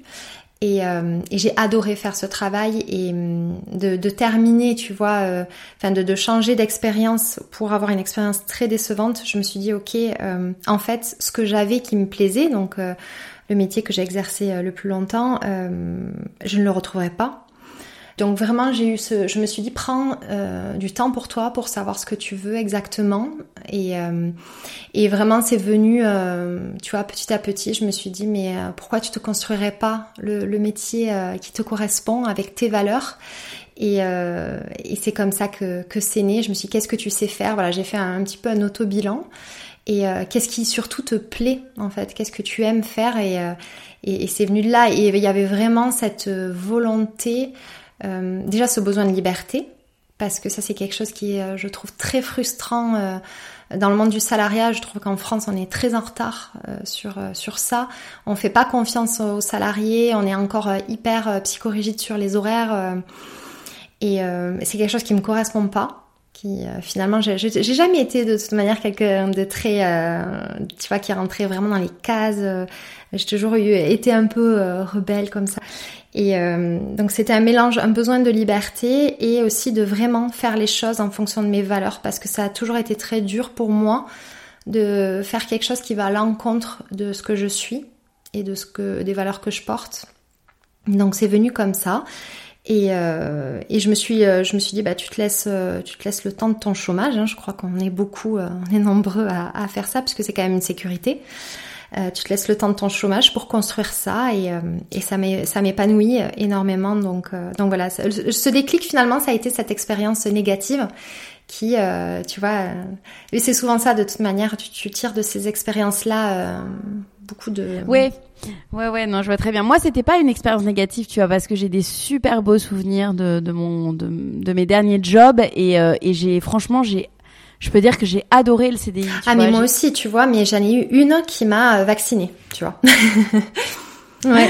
ouais, je crois que j'ai eu la chance de pas tomber sur des patrons tyranniques ou trucs comme ça. Mais par contre, cette absence de, de liberté, ouais, je le, je le ressens euh, totalement, quoi. Mm. C'est vraiment de de pas réussir à, à mener, à, à, porter des projets comme tu le voudrais parce que tu as ces obligations euh, bah, du, du, boulot, quoi, et ne pas travailler pour euh, pour toi-même, c'est hyper frustrant, quoi. De, de... Ouais. Par contre, tu vois, moi, je, pareil, mes parents étaient, euh, ont toujours été euh, salariés et euh, je pensais vraiment pas avoir euh, cette âme-là d'entrepreneur, tu vois. Ouais. C'est vraiment, c'est né comme ça. Et encore, j'estime que c'est plus un apprentissage, tu vois. Mmh, mmh.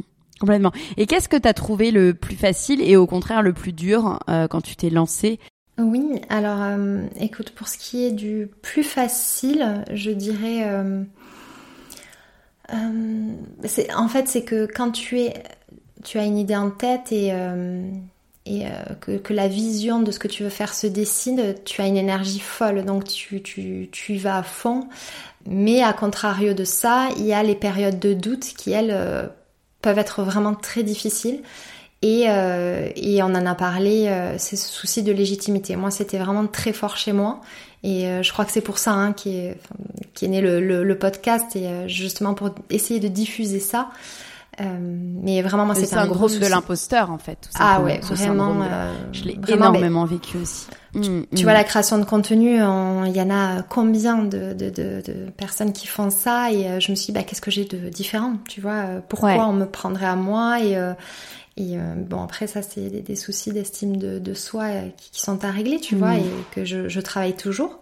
Mais, euh, mais ça, c'est les moments qui sont difficiles. Et je dirais aussi, justement, ce, là, aujourd'hui, le, ce qui est problématique pour moi, c'est de trouver justement une organisation, par contre. Une organisation mm. parce que j'ai cette, cette envie de faire plein de choses et, et j'ai parfois tendance à m'éparpiller. Ah, mais ouais. J'ai voilà, je, moi je vois tout à fait. Je me laisse un peu trop aller parfois aux notifications, tu vois, je vais être toujours réactive, donc euh, je vais laisser ce que je fais euh, sur le moment pour répondre à un mail, alors que finalement il n'y a aucun caractère urgent. Ça c'est vraiment quelque chose que j'essaie de changer, tu vois. Euh, donc si je pouvais, en tout cas, donner plusieurs conseils, ça serait de ne pas hésiter à investir dans le coaching c'est quelque mm. chose que je n'ai pas pu faire à ce moment-là et euh, si j'avais pu, je l'aurais fait. J'aurais gagné sincèrement beaucoup de temps, je pense. Euh, à contrario, du coup, j'ai été euh, un peu coachée par mon petit frère qui, lui, c'est rigolo parce qu'on n'a pas du tout le même tempérament. Donc lui, il est très sûr de lui et puis il est beaucoup plus jeune. Donc c'est une génération qui, tu vois, il a jamais été salarié. Donc il, il, a ce, ce côté Ouais, cette assurance que, que moi je, je, j'ai pas grandi avec, hein, clairement. Et, euh, et, du coup, il m'a beaucoup aidé. Et après, ça a été moi qui, au fur et à mesure, tu vois, j'ai travaillé sur moi là-dessus. Donc, je dirais voilà, le coaching. Euh, et après, essayer de, de bien s'organiser, de hiérarchiser ses tâches et d'essayer de, ne pas trop euh, s'éparpiller. Mais ça, encore une fois, je crois que c'est aussi une question de tempérament et, et de personnalité. Donc, c'est ça qui est difficile, c'est de un peu contrecarrer euh, sa nature profonde finalement pour essayer de, de, se canaliser un peu quoi. Ouais, exactement.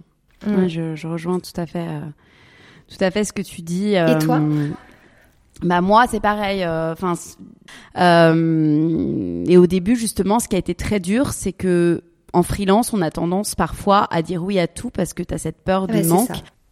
Donc ce qui, ce qui, a été très dur en fait, c'est au départ euh, avec cette peur du manque finalement de dire oui à beaucoup de choses qui n'étaient pas forcément euh, dans mon, ma mission, dans ma vision euh, et dans mes valeurs. Et ça, ça a été très dur cet éparpillement à cause de cette peur du manque. Donc, Ah au oui, départ, euh, c'est ce que j'ai. euh, ouais. Voilà, c'est vraiment ce que j'ai trouvé le, le moi, plus dur. Ouais. Euh, Moi, je suis comme toi, tu vois, je suis en plein dans cette période-là, mais par contre, c'est que des produits, des projets, pardon, qui justement me correspondent et je peux pas, j'arrive pas à dire non, tu vois, parce que je me dis, mais si ça arrive à toi, il faut que tu dises oui. Et puis, effectivement, il y a cette peur du manque, quoi.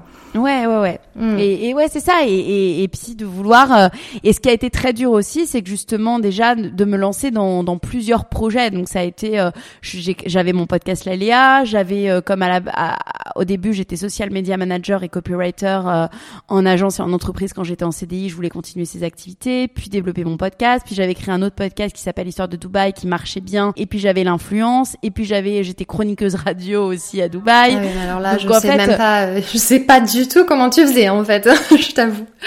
Bah c'est ça en fait. J'avais euh, j'avais 10 chevaux en même temps et en même et puis finalement euh, je disais oui à tout et puis je voyais que que mais mais mais mon énergie partait partout et ne ne ne, ne se maximisait pas finalement sur une deux trois choses qui me rapportaient en fait euh, euh, voilà le le qui m'apportait le plus de valeur qui voilà qui était euh, voilà donc ça ce, ce ce ce travail de priorisation que j'ai fait aussi grâce au coaching a été complètement Oui. euh, indispensable. Euh, et j'ai décidé de me concentrer, voilà, sur euh, les trois choses qui me faisaient le plus vibrer, mais qui a demandé, voilà, une introspection de ma Et part. déjà beaucoup. euh, pardon?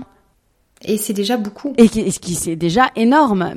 Eh Et, oui. en plus, je me suis aperçue, et je pense que tu, tu le vois aussi, quand on canalise notre énergie sur un- une seule et même chose, bah, ça décolle d'autant plus. Et j'ai jamais autant, autant gain- bien gagné ma vie euh, sur l'aléa que depuis que j'ai arrêté mon autre podcast Histoire de Dubaï, en fait. Et c'est euh, Eh oui. Ouais, c'est clairement ça. Donc moi, c'est ça qui a été dur et ce que j'en retirerais, c'est vraiment faire ce travail de, de plateforme de marque sur ces projets. En gros, c'est ce que je fais moi aujourd'hui sur chaque projet, c'est qu'en fait, la plateforme de marque, c'est le fait de, de, de se dire, oh, c'est pour ce projet, quelle est la mission, quelle est ma vision, quelles sont mes valeurs. Et si t'es pas capable de répondre à ces questions, abandonne le projet. Et, et je dirais aussi, euh, tu vois, si je devais donner un autre conseil que j'ai encore du mal à appliquer et je n'ai pas d'enfant, c'est de parfois s'accorder des moments pour travailler hors de, ses de chez soi. Ouais. Parce que ça, je trouve qu'au au bout d'un moment, c'est compliqué. euh, Enfin, on peut se sentir peut-être un peu isolé. Et, euh, et aussi, ça, ça nourrit de. Enfin, moi, je sais que ça m'a toujours nourri. euh, Justement, c'est ça que j'adorais dans le salariat quand euh, ben, j'avais une super équipe. euh, c'est d'être portée par cette énergie de groupe qui, qui me manque souvent. Mm. Euh, et c'est voilà de- de- de- d'accorder des moments quand on le peut euh, euh, pour aller travailler dans des espaces coworking si on en a la possibilité parce que ça a un coût aussi. Ou sinon euh, voilà d'aller travailler simplement dans un café euh, parce qu'il y en a d'autres qui le font et, et ça peut être euh, je pense vraiment sympa. Moi il faut que je, je réussisse à le, le mettre en place tu vois. Mais ce qui est pas évident c'est que la création de, la de contenu je la, la fais chez moi. Il y a que l'administratif finalement que je peux faire à l'extérieur donc euh, c'est en ça qu'il faudrait vraiment que je me dise, bah, tel jour, euh, tu la consacres qu'à euh, ce qui n'est pas de la création de contenu et que tu peux faire en dehors de chez toi, tu vois. Oui, complètement. Non, non, je suis, Mm. totalement, je suis totalement d'accord avec toi. Ça, c'est hyper important. Et ce qui a été aussi euh, très dur aussi pour pour moi, et c'est ce que je conseillerais aussi, c'est ce.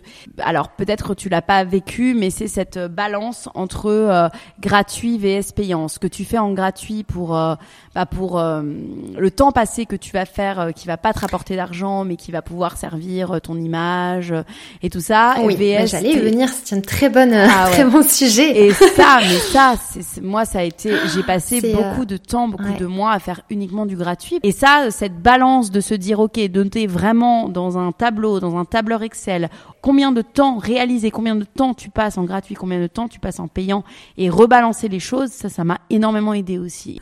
Oui, bah écoute, je suis dans la même euh, la même problématique, c'est que justement par cette euh, cette euh, curiosité, cette envie de transmettre, je parfois, enfin c'est même souvent en fait, tout le temps, euh, j'ai du mal à la trouver cette limite là, Ouais. et, euh, et là je suis arrivée au bout en fait, parce que je me dis Claire c'est pas possible, il y a que tu trouves pas le temps pour faire, euh, enfin voilà ces deux activités là.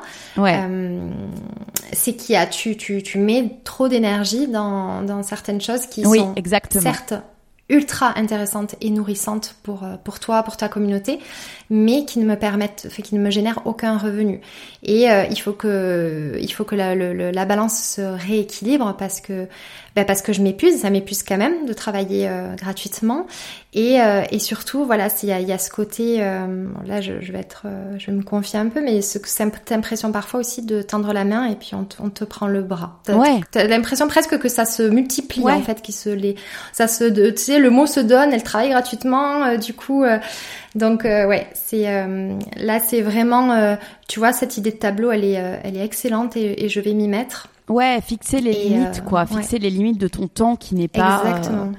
Euh, qui ouais. n'est pas euh, qui n'est pas infini quoi tout simplement mais ça c'est des, des oui. vrais sujets euh, qui sont qui oui, sont durs là, mais après c'est une volonté moi je sais que pendant deux ans ça a été très très dur euh, j'ai vraiment pataugé avec ça et quand j'ai décidé grâce à des coachings hein, de oui. que ça allait être autrement et j'ai créé carrément un business plan aujourd'hui avec mes activités et avec je sais en fait euh, combien de clients je dois avoir pour euh, gagner temps enfin aujourd'hui ah, tout est tout est pensé ouais. en fait en termes d'argent. Mais tout ça ça a été un travail euh, si tu veux qui s'est ouais. pas fait en un jour quoi. C'est normal. Mais et oui mais voilà. Ouais, je, je pense que tu as, ouais, as, pas mal de choses à, à m'apprendre euh, là-dessus. Euh, parce qu'effectivement, ouais, mais ça, c'est le, le, fruit du coaching. Hein, c'est, ouais, bien sûr. Euh, ça, ça. ça, a l'air euh, vraiment. tu vois, c'est quelque chose que je, je, voudrais vraiment mettre en place. je pense que ça finirait de. de enfin, ça, ça, me permettrait d'aboutir ce, ce, ce, ce, ce travail que j'ai commencé à construire, mais qui n'est pas encore abouti, tu vois parce qu'effectivement ouais moi j'ai ce côté là où je, je, je vais être très euh, je suis très dans la générosité dans la, justement ce, cet esprit de sororité. Et tu veux tu veux vraiment à chaque fois euh, tu vois moi quand on me contacte j'ai du mal à dire ah ouais mais non mais tu vois et, et j'ai envie je me dis mais ça a l'air c'est super chouette. Et, bien euh, sûr.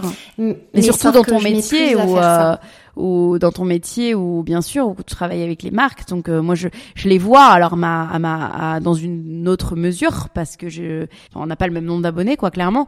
Mais c'est donc mais je le vois dans une autre dans une autre mesure avec moi à quel point les marques peuvent être gourmandes et peuvent penser que ton temps est voilà et voilà. Enfin c'est une question de fixer les règles ouais, mais c'est pas évident. Oui. Et non pas... c'est pas évident et, et c'est important non seulement pour euh, euh, ben parce qu'on a nous aussi nos objectifs, enfin de la même manière qu'elles veulent développer leur activité Bien pour sûr. en vivre, nous il faut qu'on vive.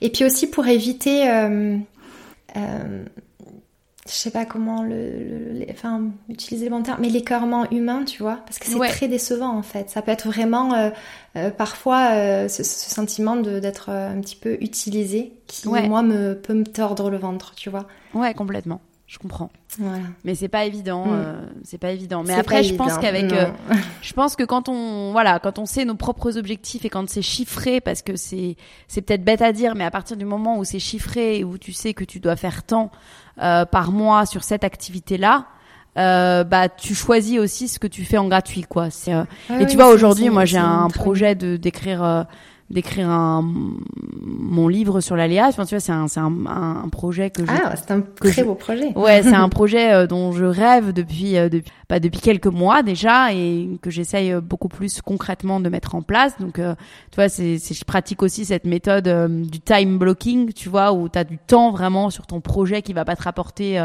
dans ton emploi du temps. Mais tu vois c'est aussi grâce à cette méthode de time blocking de fixer dans mon emploi du temps euh, une heure par jour euh, à l'avance dédiée à ce projet qui me permet de ne pas trop déborder, tu vois, sur euh, sur. Ouais, ouais. Et, et ça, tu, tu vois, j'en ai pas parlé. En tout cas, c'est un très très beau projet, vraiment. Mmh, ouais. J'ai hâte que ça avance. Ouais, bah là, je je suis en pleine recherche. Enfin voilà, de de de regarder quelles sont les maisons d'édition qui pourraient au, mieux euh, bah, soutenir en fait mon livre, enfin sur lesquels je pourrais. Donc j'en ai j'en ai vu dans le développement personnel euh, pas mal. Et d'ailleurs pour parler de développement personnel, euh, toi t'intéresses beaucoup à ces sujets. Voilà, t'es dans le bien-être, dans le dev perso. Bah, c'est d'ailleurs euh, vraiment tu partages au maximum sur ça, enfin euh, sur tes réseaux sociaux et via ton podcast. D'où te vient cet intérêt, cette passion pour pour ces sujets? Oui, alors d'où ça vient euh, Donc moi j'ai euh, perdu mes deux parents euh, en trois ans d'intervalle.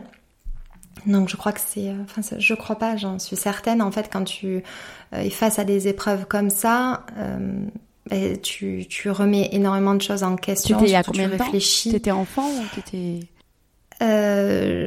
J'ai perdu ma maman en 2009 et mon papa en 2012. Voilà, donc euh, c'était, j'avais, tu vois, 20 ans et 20, voilà, 23. Dans des années en plus charnières, quoi, où tu... Oui, mm. c'est ça. Et, et, du coup, c'est vrai que ça a été deux décès abordés de deux manières différentes, les deux de manière très douloureuse et et il y a euh, ben, perdre un de ses parents et euh, perdre le second, euh, tu vois, en si peu de temps, tu, tu, tu là tu développes une autre approche. Ouais. Le deuil ne se fait pas de la même manière, tu ressens beaucoup d'injustice, tu te dis que ça, ça arrive pas en fait, que quand t'en perds un, t'es pas censé perdre l'autre dans la foulée. donc c'est toutes ces questions, tout, tu t'es confronté en fait à, à, des moments qui sont tellement difficiles que c'est soit tu survis ou tu te sombres. Ouais, c'est ça. Mm. C'est ça. Soit tu, tu, tu vraiment tu mets tout en œuvre pour euh, euh, ben pour te pour surmonter ça du mieux que tu peux et euh, et, euh, et, et, voilà et honorer la vie qu'ils t'ont donnée aussi. Donc tu vois moi à l'époque j'ai fait le travail que on a, je savais même pas que ça s'appelait du développement personnel, tu vois, mais je me suis mis à, enfin bon, j'ai vu euh, bien sûr un psychiatre parce que ça c'était indispensable. Moi, je, suis, on, va en parler, mais j'ai, je suis, euh, enfin j'ai de l'anxiété. Euh, je traverse des périodes d'anxiété et donc forcément ça a réveillé de l'anxiété très forte chez moi au décès de mon papa, donc après ma maman. Et, euh, et, donc j'ai dû voir un, psychiatre et, euh, et c'est là où j'ai vraiment commencé à m'intéresser à, tout ce qui était naturel pour aller mieux. Et euh, mais par toi-même ou, quelqu'un s'est occupé de toi parce que tu étais jeune quand même et si tu as un petit frère je crois donc euh... oui oui bah j'ai été justement tutrice de mon petit frère donc euh, vraiment ça a été ça a été assez assez compliqué mais c'est mon psychiatre ouais mon psychiatre qui m'a dit de m'intéresser à la méditation et, mmh. et au yoga et du coup, c'est comme ça qu'est rentré le, yoga dans ma vie. Et je dirais que toute la transformation, euh, elle est née du yoga. Vraiment, parce que j'avais un, professeur euh, qui est un excellent professeur euh, quand j'habitais à Perpignan, qui, durant ses cours, en fait, lisait toujours des passages justement de livres de développement personnel où euh, ben, lié au bouddhisme évidemment puisque c'est lié au yoga mais voilà et c'est vraiment tout ça à chaque cours euh, elle ça a éveillé euh, vraiment euh, c'est ce qu'on appelle la spiritualité hein. finalement le développement personnel et la spiritualité c'est c'est pratiquement la même chose. Il y a souvent on, on, dit que la spiritualité c'est quelque chose, enfin c'est relié à l'ésotérisme, mais pas du tout. La spiritualité c'est vraiment élever sa conscience, tout simplement. Et à partir du moment où tu te pose des questions sur ce que tu souhaites devenir, sur la direction que tu veux que prenne ta vie et ce que tu veux aussi diffuser autour de toi, mais c'est ça la spiritualité. Donc, euh, donc voilà, ça a vraiment éveillé ça chez moi et ça n'a cessé de grandir. Et tu arrives à expliquer en quoi le yoga t'a fait, euh, t'a guéri en fait? C'est, enfin, comment ça s'est passé rationnel. Enfin, est-ce que tu arrives à expliquer pourquoi, comment? Euh, Oui, alors bah, justement par cet éveil-là. Ouais. Et, euh, et par la, la maîtrise du souffle, déjà l'importance du souffle. C'est ce que tu apprends le yoga en premier. C'est euh, c'est qu'avec la respiration, tu es capable de surmonter énormément de choses. Hmm. Et, euh, et, voilà, et, et cet éveillement euh, spirituel et aussi et surtout aussi euh, apprendre à vivre dans le respect du vivant. Hmm. Voilà, à vraiment euh, comprendre que, que, tes gestes et euh, tes décisions ont un impact sur les autres et, et sur la planète et, euh, et, la sensibilisation, elle est née là, quoi. Donc, hmm. si tu vois, ça, j'ai entamé ce travail il y a, il y a 10 ans. D'accord. Ça met des ça, ça n'a mon histoire. ça met, c'est pour ça que quand je dis que le, le yoga m'a sauvé la vie, il, m'a réellement sauvé la vie. Par le souffle en fait, par ta gestion de la douleur, par le souffle en fait, par. Oui, Mm. Ouais, et par cette transformation que ça, que, ça, a engendré chez moi, quoi. dans tout ton être, ouais. C'est ça, c'est ça. Mais ça m'a transformée, vraiment. Euh... Après, il y a, y a, des gens qui arrivent au yoga, euh, tu vois, pour le côté euh, physique, parce que c'est physique. Mais moi, c'était pas du tout ça. Ça, ça a été vraiment d'abord cet éveil spirituel et et euh, m'apprendre la respiration. Euh. Moi, j'en suis pas arrivée là, tu vois. J'ai essayé plein de fois le yoga et là, j'ai encore il y a deux jours, tu vois, j'ai fait une séance et j'arrive pas encore à sentir. Je sais que c'est bon, mais je suis pas encore dans ce truc où, où, vraiment je deviens, ça devient vital, tu vois, ça devient vraiment une routine. Comme on entend parler des gens qui font du yoga, ils peuvent plus s'en passer, quoi. Ça devient vraiment une, une hygiène de vie. Mais parce que je crois que je pas encore dépassé ça, tu vois. J'arrive pas encore à. Mais parce qu'il faut peut-être que tout simplement tu trouves euh, ton truc à toi, tu vois. Moi, je, je sais le yoga qui m'a éveillé à, enfin qui m'a amené à, à l'éveil euh, spirituel. Mais toi, tu peux euh, t'éveiller spirituellement avec autre chose, tu vois, avec ton contact avec la nature, en lisant, et du coup à côté de ça, faire une activité qui te, justement, qui t'apprenne à respirer et qui, toutes les activités finalement, tu, tu peux pas faire d'activité physique sans respirer. Donc tu vois, peut-être que toi, ton, ton truc, c'est de faire, euh, je sais pas, je vais dire n'importe quoi, mais de la natation. Euh, tu vois, je suis pas pour dire faites tous du yoga, c'est merveilleux. Non, ça correspond pas à tout le monde. Mm. Ouais, ouais, non, mais c'est sûr, c'est sûr. Mais, euh, mais je pense que ça a des bonnes vertus quand même. Moi aussi, je suis, je suis très angoissée de nature et donc je pense que ça a des bonnes vertus. Tu vois, j'ai, j'ai envie un peu de dépasser ce truc de, euh, ce je sais quel bienfait ça peut apporter derrière, tu vois. Parce qu'à chaque fois que j'en fais, d'ailleurs, je me, je me sens bien, mais c'est juste que, voilà, c'est pas encore, euh, pas encore dans mon quotidien. C'est vrai que c'est, ouais, mm. il faut. Après, tu vois, j'ai pas été moi de ces personnes qui, dès qu'ils ont découvert ça, ils en ont fait cinq fois par semaine. Pas du tout. Ça a, été une construction, euh, ouais. Parce que j'ai jamais été quelqu'un qui aimait le sport, euh, donc tu vois, euh, bon, je préfère lire un livre que me bouger un petit peu. à l'époque, me bouger les fesses, tu vois. Et, et c'est vraiment venu sur le tas quand j'ai vu les bienfaits que ça avait sur moi, physiquement et mentalement, que que j'y ai pris goût et je me suis dit non, ben arrête de faire ta feignante parce qu'en fait tu te sens tellement mieux après que ça vaut le coup de se bouger, tu vois. Ouais, bien sûr. Et, c'est un outil parmi, euh, parmi d'autres qui me permettent au moins de d'apaiser mon anxiété, même si euh, je crois que l'anxiété c'est c'est le travail de toute une vie, honnêtement, euh, parce que tu crois toujours que tu as tu, que c'est bon, t'es armé, que tu l'as dépassé, que elle, elle t'emportera jamais, et en fait c'est faux quoi. Mm. Toi, c'est quoi ton rapport au, au, bien-être Alors, j'ai toujours euh, vécu des grandes périodes d'anxiété. J'étais une enfant qui était très anxieuse. Je pense que je me suis jamais confrontée vraiment à moi-même et à mes parts d'ombre. Euh, voilà, j'avais une crise d'anxiété, euh, je prenais un peu d'homéopathie, puis le lendemain ça passait. Puis et puis voilà, quand je suis arrivée à Dubaï et que je pense que ça correspond aussi à la, à la naissance de ma fille, j'ai plus pu faire autrement que de comprendre en fait d'où venaient ces problèmes parce que c'est enfin d'où venait cette anxiété parce que c'est c'est mon corps qui a commencé à parler. J'ai commencé à avoir des douleurs euh, inexpliquées, pas comprendre ce que j'avais, faire des radios, prendre euh, voilà des des antidouleurs, des choses comme ça qui ne servent à rien puis vivre totalement dans la douleur en fait, dans la douleur euh, permanente, constante, euh, qui ne s'en va jamais, à aller voir des médecins, euh, des médecins qui ne savent pas, qui ne comprennent pas, euh, qui me disent que j'ai rien, qui me disent que je suis dépressive, qui me foutent sous antidépresseurs, euh, que je ne prends pas parce que c'est encore pire. Et puis jusqu'au jour où je suis complètement déprimée, je deviens l'ombre, je deviens l'ombre de moi-même, et puis je me décide à me tourner vers de la médecine alternative. Et puis je vois que quand je commence à avoir des énergies, une énergéticienne, euh, d'ailleurs que j'ai reçue sur mon podcast, ça, ça va un petit peu mieux et puis la douleur part. Mais quelques semaines après, la douleur revient.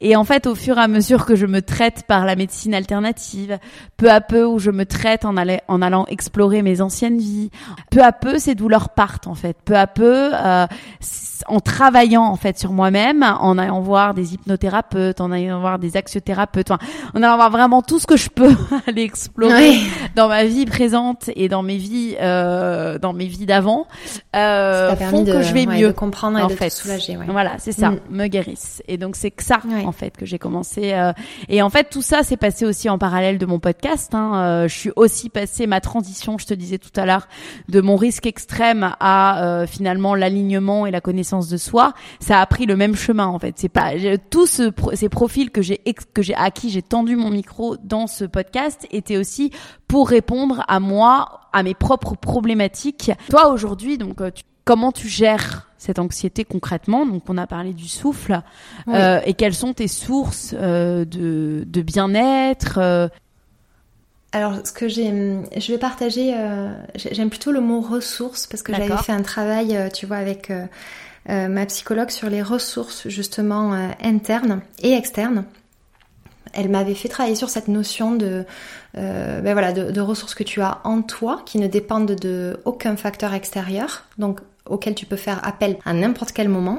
Et euh, pour si jamais justement tu n'as pas tes ressources externes. Par exemple si tu n'as pas la possibilité de faire du yoga là maintenant où tu es euh, tu vois c'est cette nuance là et j'avais trouvé ce travail très intéressant. C'est pour ça que je tenais à le, à le partager.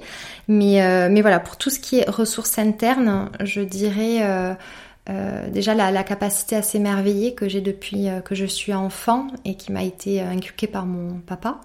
J'ai vraiment euh, cette capacité à, tu vois, à, trouver le beau dans, dans la, toutes les choses qui m'entourent, que ce soit, je sais pas, tu vois, je veux voir une feuille voler, j'exagère, mais mais, mais voilà, je suis vraiment en capacité de m'émerveiller parce que j'ai vu une feuille par terre, parce que il y a un rayon de soleil qui forme, tu vois.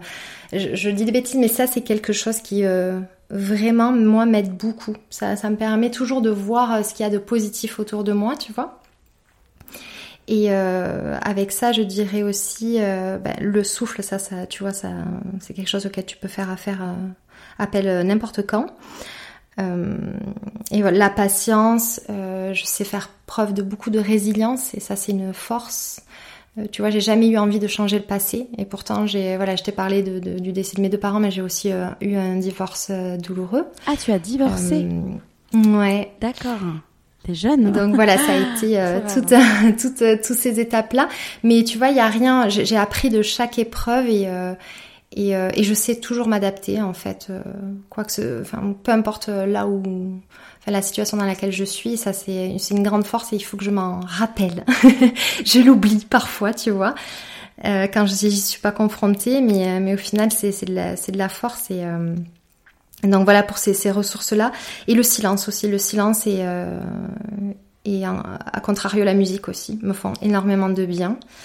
La nature, je l'ai pas évoqué, mais, mais me balader, tu vois, dans la nature, ça me fait énormément de bien. Et, euh, mais ça, c'est plus une ressource externe, effectivement, euh, à laquelle j'ajouterai donc le yoga, comme on l'a dit, la lecture, parce que ça, c'est une passion, euh, je crois que c'est ma première passion. C'est euh, celle que j'ai je lis depuis que je suis petite. Il n'y a jamais eu un moment où je n'étais pas en train de d'avoir un livre, tu vois, en cours. Et c'est vraiment, c'est assez méditatif pour moi. Euh, et après, j'essaie d'intégrer euh, la méditation, mais c'est un peu plus difficile. Ouais, ouais. Mais en tout cas, quand tu as, quand as de l'angoisse qui se manifeste, tu, tu fais tout ça, quoi. Tu, oui. tu réussis à la canaliser avec, euh, avec tout ça. D'accord. Ouais. Et mm. c'est, mais et je suis en capacité aussi de, de maintenant voir ce qui est compatible ou pas avec mon anxiété. Tu vois, par exemple, mon travail aujourd'hui, je sais qu'il, quand je travaille trop, c'est anxiogène. Si je passe trop de temps à switcher, tu vois euh, entre toutes les notifications, les mails, travailler à 200 à l'heure sur les écrans, ça c'est totalement anxiogène. Je sais qu'au bout d'un moment j'ai un poids sur la poitrine et là je sais qu'il faut que j'arrête. il faut que tu arrêtes, il faut que tu prennes du temps pour toi. Euh. Ouais, je comprends. Exactement. Hmm. Ok, d'accord. Et, euh, et toi? Et moi, bah écoute, c'est je suis en chemin. Hein. Je, je, quand j'ai des périodes comme ça de douleur et d'angoisse, j'essaye j'ai pas vraiment de, de solution euh, magique, mais j'ai voilà, j'essaye vraiment maintenant de d'avoir au moins euh, une journée off euh, vraiment par week-end, enfin par, par, par semaine en fait, parce qu'avant je travaillais mhm. au moins un petit peu le samedi, au moins un petit peu le le dimanche. Donc maintenant j'essaye voilà vraiment de d'avoir une journée entière où je ne pense pas au travail et où je suis déconnectée avec mon mari et maintenant mes enfants m'écrire des, des lettres aussi à moi-même, je le fais pas mal aussi, tu vois, quand je vais pas bien. Ah, ça c'est chouette. Ouais, j'essaye de, de m'écrire en fait des lettres, euh, tu vois, pour me rassurer en fait, tu vois ce que je veux dire. C'est comme si, euh, tu vois, j'écrivais, ça marche pas mal ça. C'est rigolo parce que c'est un, un, conseil que m'a donné une, une masseuse énergéticienne justement que j'ai vu il y a pas longtemps. Et il faut que je le fasse, tu vois, mais et je sais pas pour quelle raison. Moi, j'ai un blocage vis-à-vis -vis de ça, tu vois, par ah contre. Ouais. Et bah moi. Alors j'adore écrire. Hein. Ouais, ouais, ouais. Mais euh, tu vois, quand il s'agit de sortir ce que tu as, euh, je suis bloquée. Ah ouais, d'accord. Ouais, bah c'est vrai que c'est pas évident, mais euh, mais mais bon, ça, mm. c'est c'est vrai, c'est vrai bénéfice en fait, parce que vrai, tu tu relis, ah, oui, tu écris et tu relis. Le peu de fois que je l'ai fait, euh, je mm. trouve. Ouais. C'est ça. Euh, la, la, respiration aussi, comme tu dis, hein, la respiration euh, carrée. Moi, je fais la respiration carrée. Euh, tu vois, inspirer 5 secondes, bloquer 5 secondes, expirer 5 secondes. Ça, c'est vrai que quand je suis en crise, ça me... Et ça, c'est euh, Arnaud Gérald, qui est champion du monde d'apnée, que j'avais reçu sur mon podcast, qui pratiquait ça pour pour faire un peu le vide dans son ça esprit. Ça aide énormément, ouais. C'est ça. Et je dirais que la difficulté, tu vois, elle est... Euh, de ne pas lâcher ça, même quand tu te sens très bien. Exactement. Et ça, c'est tout ça, à fait ça. Euh, c'est une routine à prendre, en fait. Ça, c'est totalement ça. C'est même quand ça va bien, avoir cette routine. Totalement. Totalement. Mm. Et justement, tu, tu, tu m'offres la transition de dire que le, le tout, en fait, c'est de... Tu vois, c'est là où je trouve que l'essor du bien-être depuis le confinement a, a ça de bon, c'est que elle nous ouvre à la connaissance d'outils qu'on n'est pas obligé de on n'est pas obligé de tout faire. Hein, Exactement. Il y, a aussi cette, cette pression là de euh, qui, qui, est aux antipodes du bien-être de, de, devoir à tout prix euh, mettre mille routines, faire tout ce que toutes les tendances qu'on entend. Euh, il faut vraiment tester, ce qui, voir ce qui nous convient, ce qui, ce qui est aussi euh, possible de mettre dans son quotidien. Parfois, il y a des choses qui ne sont pas possibles à, à appliquer. Et, euh, et, après de garder cette habitude-là, de ne pas être trop ambitieuse en se dire oui je vais faire ça, ça, ça. Enfin voilà, voilà, énormément de, de rituels euh, parce que on, nous bourre le crâne de ça. Non, déjà en trouver quelques-uns euh, c'est, et les appliquer tous les jours, c'est déjà euh, beaucoup. Et voilà, c'est trouver ce qui nous correspond. Ouais. Mm.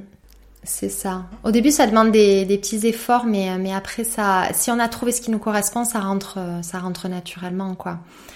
Euh, ouais, et puis chacun, chacun ses outils, chacun ses moments, euh, et puis chacun ses déclics aussi pour s'y mettre et pour euh, et pour s'y mettre, parce que il y a des personnes, tu vois, toi t'as eu t'as eu le, décès de tes parents, moi j'ai eu ces douleurs qui sont venues taper, voilà, il se peut que votre moment ne soit pas là, et donc il y a aucun, enfin il y a aucune obligation à être dans le bien-être et dans le dev perso si c'est pas le moment, et et voilà et chacun son non mais c'est ça. Et puis en général de toute manière c'est quand on tu sais cette phrase qui est galvaudée que tu dis que, c'est quand tu touches le fond que que, que tu trouves euh, voilà toute la force que tu as en toi et cette envie de changement. Mais moi je crois que c'est euh, bah, en fait, ça peut pas arriver autrement. Si t'es bien, euh, si tu vois, si t'es pas confronté à des épreuves, si t'es pas confronté à de l'anxiété, pourquoi tu te poserais toutes ces questions? Il n'y a, pas ce besoin, donc il faut pas aller créer un besoin qui, n'est pas là, quoi.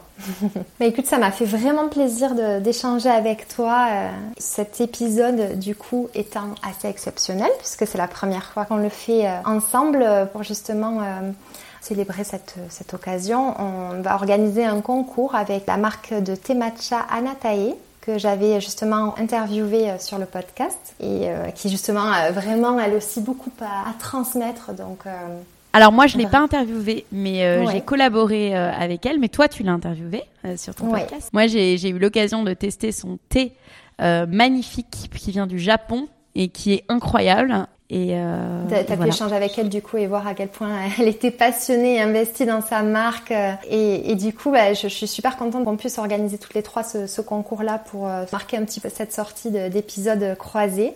On tiendra informer les auditeurs de, de la sortie de l'épisode et, et du concours. Exactement. Bah, ce sera le lendemain de qui suivra, je pense, la diffusion de cet épisode. On organisera le concours, donc restez connectés sur nos comptes Instagram. de toute façon, on vous donnera toutes les infos qui seront sous le post collaboratif. Et bah, merci très bientôt. beaucoup, merci Claire. à bientôt.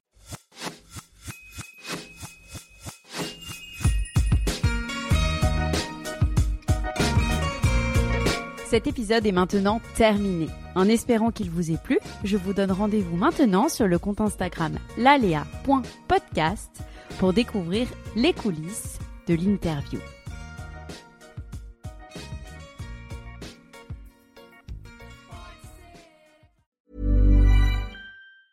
Mom deserves the best, and there's no better place to shop for Mother's Day than Whole Foods Market. They're your destination for unbeatable savings, from premium gifts to show-stopping flowers and irresistible desserts. Start by saving 33% with Prime on all body care and candles. Then get a 15-stem bunch of tulips for just $9.99 each with Prime. Round out Mom's menu with festive rosé, irresistible berry chantilly cake, and more special treats. Come celebrate Mother's Day at Whole Foods Market.